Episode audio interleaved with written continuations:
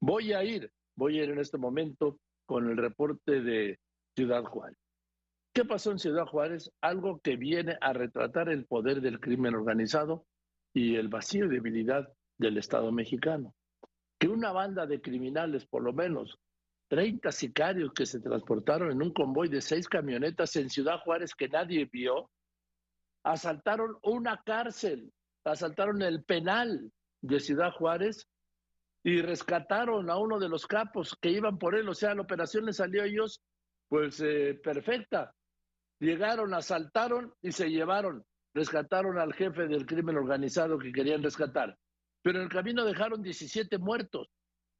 17 muertos, entre ellos 10 custodios. Y también en el camino permitieron la evasión de 30 reos. No hay un solo detenido del asalto al penal, ni de la fuga, ¿sí? ni de los asesinos. No hay un solo detenido. Obviamente ya está ahí el ejército mexicano en apoyo, pero el asalto ya ocurrió. Te escucho, Karen Macías, Fórmula Ciudad Juárez.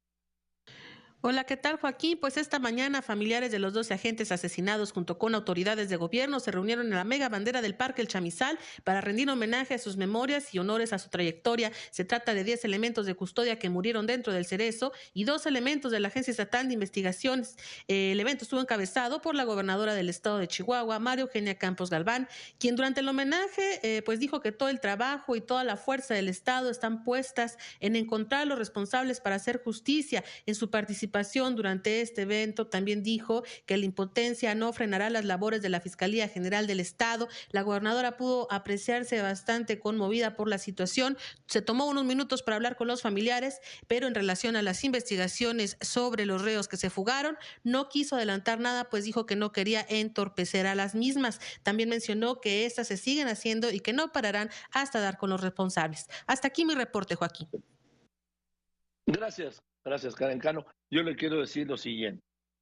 Esto mismo que dijo la gobernadora de Chihuahua es lo mismo que dijo el gobierno de Chihuahua y el gobierno federal tras el asesinato ahí en el atrio de la iglesia de Cerocagua en la Tarahumara chihuahuense de los sacerdotes jesuitas Joaquín y Javier y de Pedro el guía de turismo. De esto ha pasado más de seis meses y no ha podido detener al asesino. O sea, que no nos vengan con los cuentos de siempre. Se aplicará toda la fuerza del Estado, llegaremos hasta donde llegue, cero impunidad. No es verdad. Son los discursos cajoneros con los que tratan de salir del paso para que las cosas luego sigan igual y a seguir igual siguen peor. Ahí está el caso impune del asesinato de los dos jesuitas y de Pedro el Guía, repito, hace seis meses, y ahora nos viene la gobernadora de Chihuahua como el gobierno federal a decirles lo mismo, que aplicarán todo, se emplearán a fondo, que no habrá impunidad. En Chihuahua sigue la impunidad en el asesinato de los jesuitas y de Pedro el Guía.